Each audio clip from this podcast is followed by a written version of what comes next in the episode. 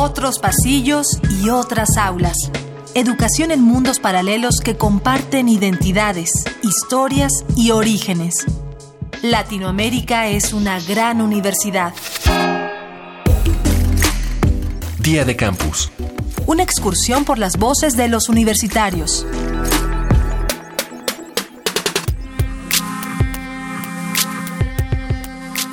En general, se considera que el estudio mejora la calidad de vida de las personas.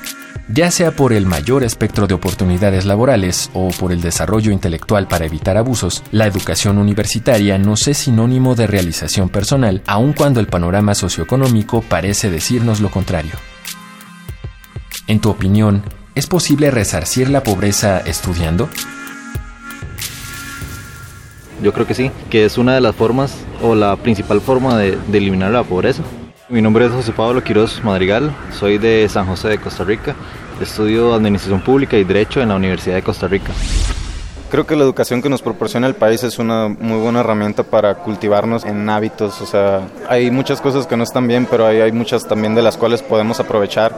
Entonces pienso yo que si fundamentamos más ideas sentimentales, humanistas en la educación, se pueden corregir muchas cosas. Aldo León, de Ciudad Obregón, Sonora. Estudio la carrera de instrumentista y en la Universidad de Guanajuato.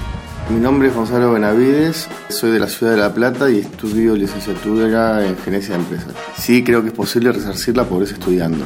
Creo que es uno de los factores que pueden hacer eh, que la gente salga de la pobreza, pero no el único. Mi nombre es Samantha Andrade Moreno, soy de la ciudad de Quito, estudio sociología en la Universidad Central del Ecuador. Eh, digamos, el acceso a la educación ha demostrado en distintas latitudes y en distintos países que contribuye a la reducción de la pobreza porque contribuye a la movilidad social. Es decir, si es que el, el acceso a la educación, sobre todo, por ejemplo, en familias cuya primera generación accede a la educación, es mucho más probable que los otros miembros de la familia, los miembros que continúan, accedan a la educación superior también y eso eh, genera obviamente mayores retribuciones económicas y puede reducir las brechas de pobreza. Pues yo considero que sí, porque al estudiar, al educarnos, nosotros somos mejores personas, ya que la educación y el aprendizaje son fundamentales para el desarrollo.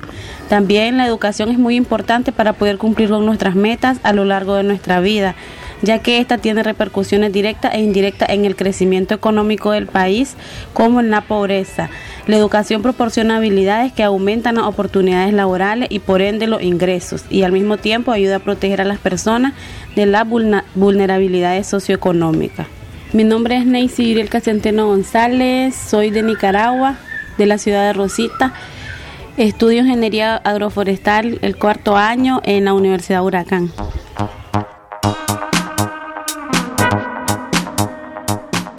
Hasta hace un par de años, se asociaba a los estudios con el trabajo, el dinero y el éxito. Esta visión utilitaria del conocimiento parece haber cambiado recientemente con ciertas prácticas laborales como la subcontratación. Los llamados freelancers constituyen un fenómeno novedoso que resulta preocupante en términos de condiciones laborales. En la actualidad, ¿la educación mejora las expectativas económicas de una persona?